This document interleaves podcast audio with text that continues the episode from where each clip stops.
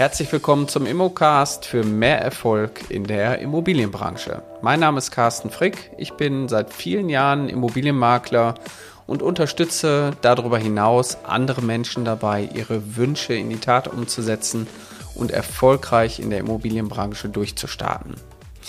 Ja, das Thema Durchstarten ist manchmal gar nicht so einfach, deswegen mein heutiges Thema was sind die richtigen Fragen bei der Immobilienwertermittlung? Also worauf müsst ihr oder muss man generell achten, wenn man auch beim Kunden ist?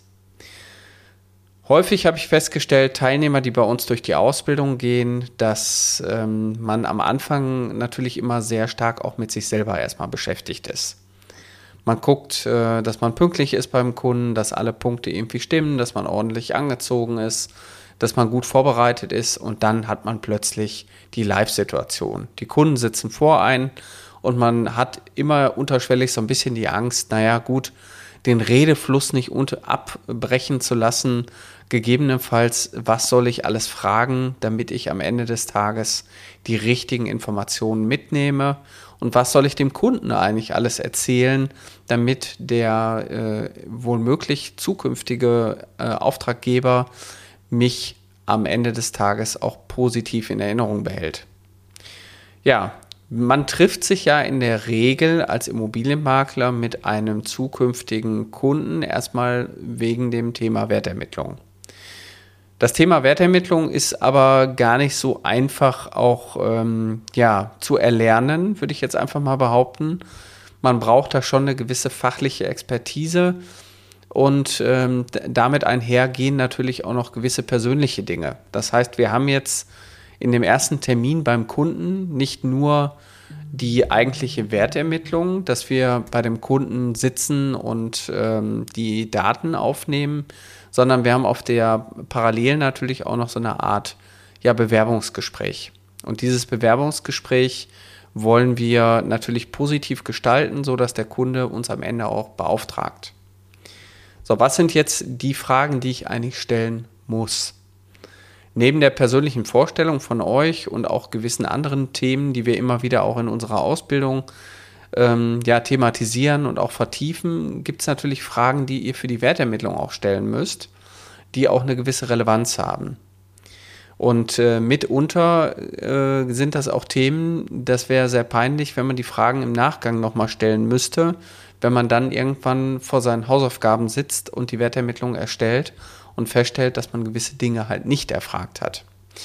Wir haben genau dafür bei uns ähm, in der Ausbildung einen Leitfaden entwickelt, also so einen kleinen Prozess, auch in Form eines Formulares, das man mitnimmt, damit man genau alle Punkte nämlich aufschreibt und am Ende nichts vergisst.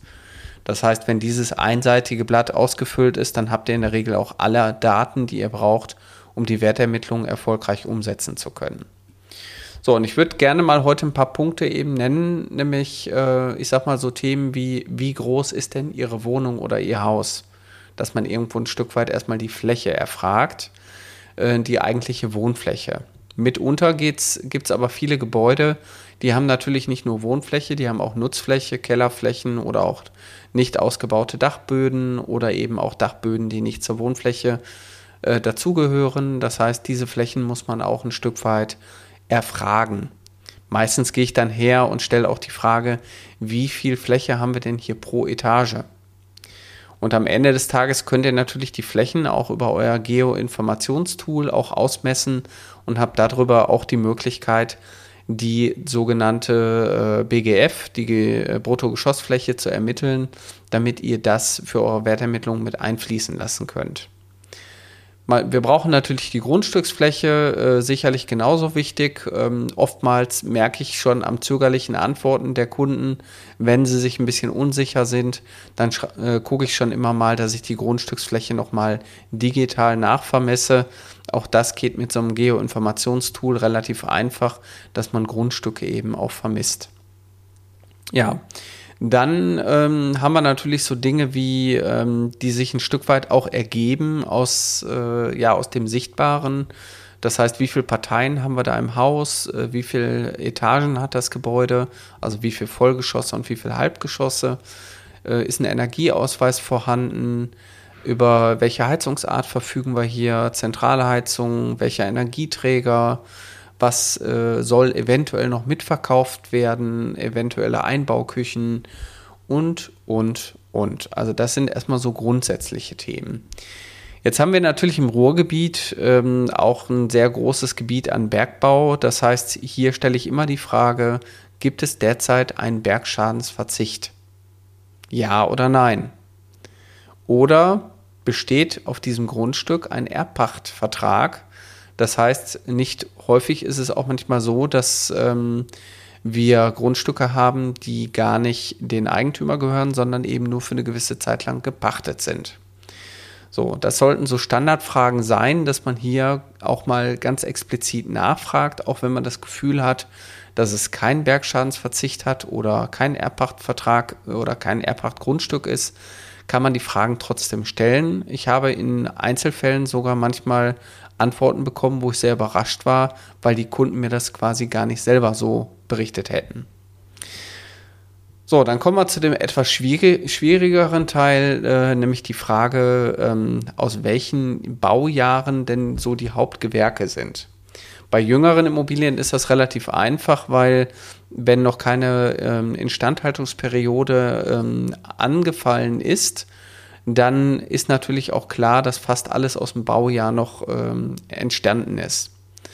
Bei vielen Immobilien ist es aber so, dass man über die Jahre immer wieder auch Geld investiert hat und auch äh, investiert, also nach äh, hat und renoviert hat, gegebenenfalls saniert oder erneuert hat.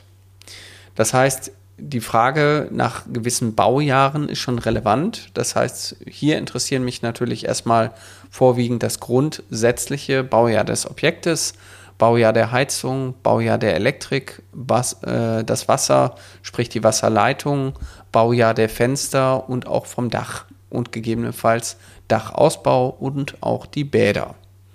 So, die meisten Häuser haben mehr als ein Bad, manchmal sind die Bäder auch nacheinander modernisiert worden. Man hat es in der Regel auch immer so gemacht, wie man Zeit, Geld und Lust hatte. Ja, maßgeblich sind für mich äh, natürlich auch ähm, für die äh, Verlängerung der Gesamtnutzungsdauer hier die äh, Modernisierung der letzten zehn Jahre. Das heißt, die gucke ich mir relativ genau an, weil die natürlich auch noch eine werttechnische Verlängerung eben mit sich bringen. Das heißt, diese Fragen können manchmal für viele auch unangenehm werden, weil viele Eigentümer auf die Fragen keine Antworten finden weil sie gar nicht mehr so sicher sind, wann das alles mal war. Oftmals verbinden sie das mit, wie alt waren die Kinder zu dem Zeitpunkt und rechnen dann rückwärts und sagen, okay, dann muss das dann und dann gewesen sein. Also oft, oftmals kriegt man auch sogenannte Circa-Angaben. Ich würde jetzt mal sagen, viele Dinge könnt ihr als Profis auch sehen und könnt diese Dinge auch dann später nochmal plausibilisieren oder eben, wenn keine Antworten auf eure Fragen kommen, könnt ihr die Sachen selber eben ähm, ja im Gebäude auch sehen. Ich sag mal so ein Klassiker, in jeder Glasscheibe steht ein Datum drin, wann die Glasscheibe produziert wurde. Das heißt, darüber kann man ein Stück weit auch ableiten, ob das, äh, wann das Fenster gebaut wurde. Wenn jetzt nicht nur die Glasscheiben einzeln getauscht wurden. Und da, äh, Bäder kann man auch relativ einfach über den Stil ableiten, ob es jetzt braun, grün, blau ist. Äh, man hat gewisse Epochen und gewisse Jahre, wo man ganz genau sagen kann, es muss ungefähr aus dem und dem Jahrzehnt gewesen sein. Das reicht ja manchmal schon aus, ähm, um eine Definition zu haben für euch, für die Wertermittlung. Ja, all die Fragen sind natürlich schon ähm, auch ähm, wichtig, weil der Eigentümer möchte natürlich auch seine Investitionen und seinen eigenen Schweiß, den er da investiert hat, auch ein Stück weit in dem Wert der Immobilie wiedersehen. Das heißt, wenn für euch dann später der Tag der Präsentation ist, der Wertermittlung, dann muss man natürlich hier auch andersrum dem Kunden die Wertschätzung geben, der eigenen Immobilie gegenüber, dass man das, was er da geschaffen hat, auch mit Wert eben schätzt und äh, ihm natürlich auch ähm, klar macht, dass das nicht alles wertlos ist, was er gemacht hat. Auch wenn manche Modernisierungsthemen schon einfach so in die Jahre gekommen sind, dass sie heute schon wieder erneuert werden müssten. Da ist auch meine Prämisse, weniger ist mehr. Vielleicht das eine oder andere Mal seinen Kommentar auch sparen dass ihr müsst nicht alles kommentieren oder alles, ähm, ich sag mal, äh, gutheißen. Manchmal ist es auch okay, wenn man das einfach erstmal so aufschreibt und später dann eben zu einem, ja, vielleicht auch zu einem Urteil oder eben auch über eine Einschätzung kommt. Ganz am Ende ist es auch wichtig, dass man sich über die Stärken und Einwände der Immobilien natürlich auch Gedanken macht, weil jede Immobilie bringt Stärken mit sich. Jede Immobilie hat irgendwo Einwände. Nicht jede Immobilie ist perfekt und ähm, das muss man natürlich ein Stück weit auch immer wieder berücksichtigen und auch dem Eigentümer so ein bisschen den Spiegel vor die Augen halten. Ja, das heißt, der Makler hat natürlich jetzt hier in diesem Einkaufstermin eine ganz große Herausforderung. Ihr seid auf der einen Seite für die Wertermittlung ein Stück weit gezwungen, so viele Fragen zu stellen, wollt aber auch, dass dieses Gespräch so angenehm wie möglich läuft. Das heißt, euch das nur anzuschauen und die Fragen nicht zu stellen, wäre natürlich verheerend, weil spätestens bei der Präsentation würde der Kunde auf die Richtigkeit eurer Antworten schon genau achten.